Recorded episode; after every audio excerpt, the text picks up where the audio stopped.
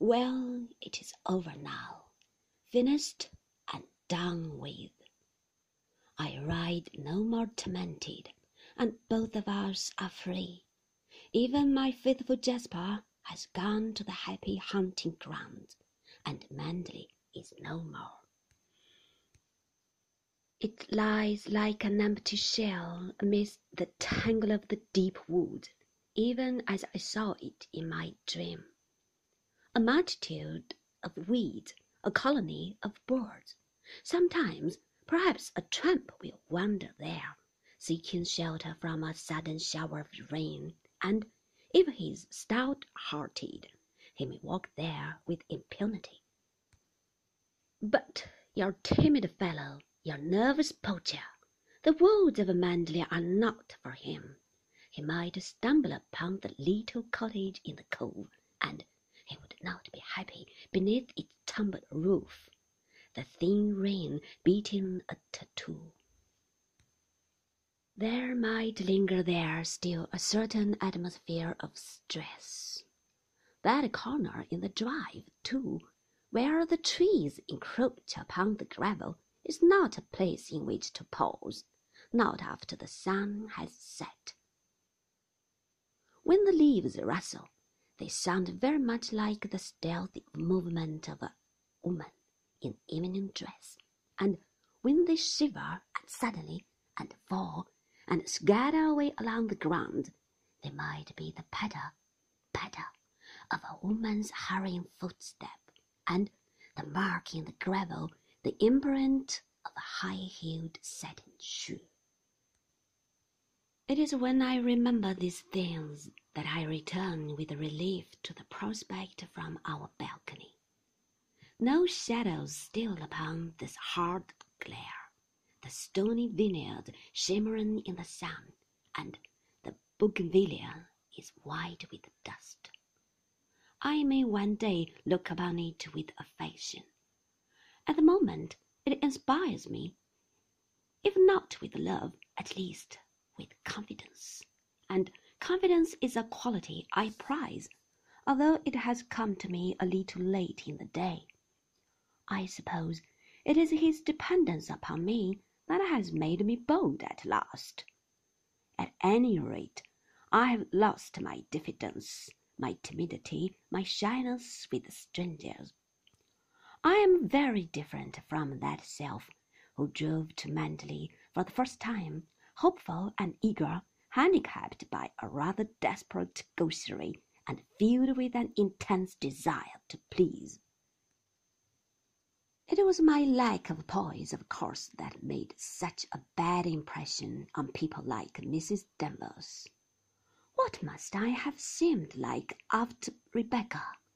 I can see myself now, memory spanning the years like a braid, with straight bobbed hair and youthful unpowdered face, dressed in an ill-fitting coat and skirt and a jumper of my own creation, trailing in the wake of Mrs. Van Hopper like a shy, uneasy colt.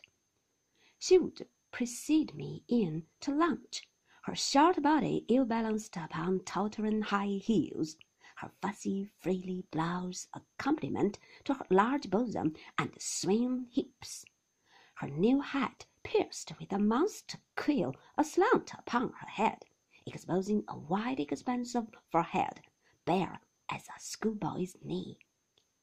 One hand carried a gigantic bag, the kind that holds passports, engagement diaries, and bridge scores, while the other hand toyed with that inevitable lorgnette, the enemy to other people's privacy. She would make for her usual table in the corner of the restaurant, close to the window, and lifting her lorgnette to her small pig's eyes, survey the scene to right and left of her. Then she would let the lorgnette fall at length upon its black ribbon, and utter a little exclamation of disgust. Not a single well-known personality. I shall tell the management they must make a reduction on my bill. What do they think I come here for? To look at the page boys? and she would summon the waiter to her side, her voice sharp and staccato, cutting the air like a saw.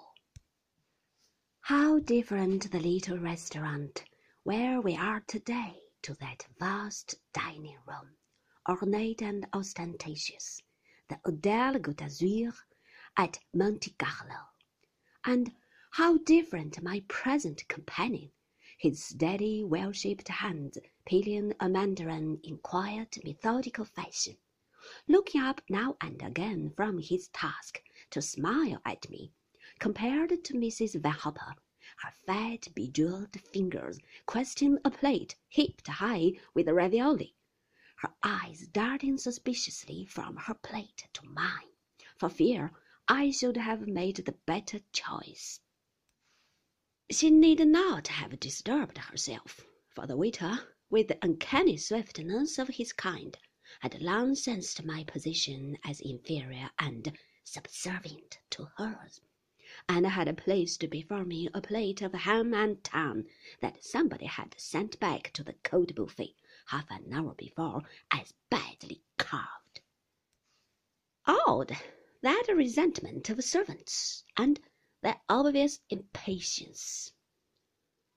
I remember staying once with Mrs. Van Hopper in the country house, and the maid never answered my timid bell or brought up my shoes, and early morning tea, stone cold, was dumped outside my bedroom door.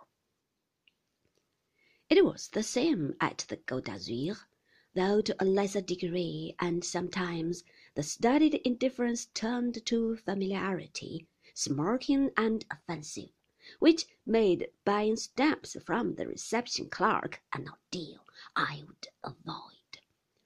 How young and inexperienced I must have seemed, and how I felt it, too. One was too sensitive, too raw. There were thorns and pinpricks in so many words that in reality fell lightly on the air. I remember well that plate of ham and tongue. It was dry, unappetizing, cut in a wedge from the outside, but I had not the courage to refuse it.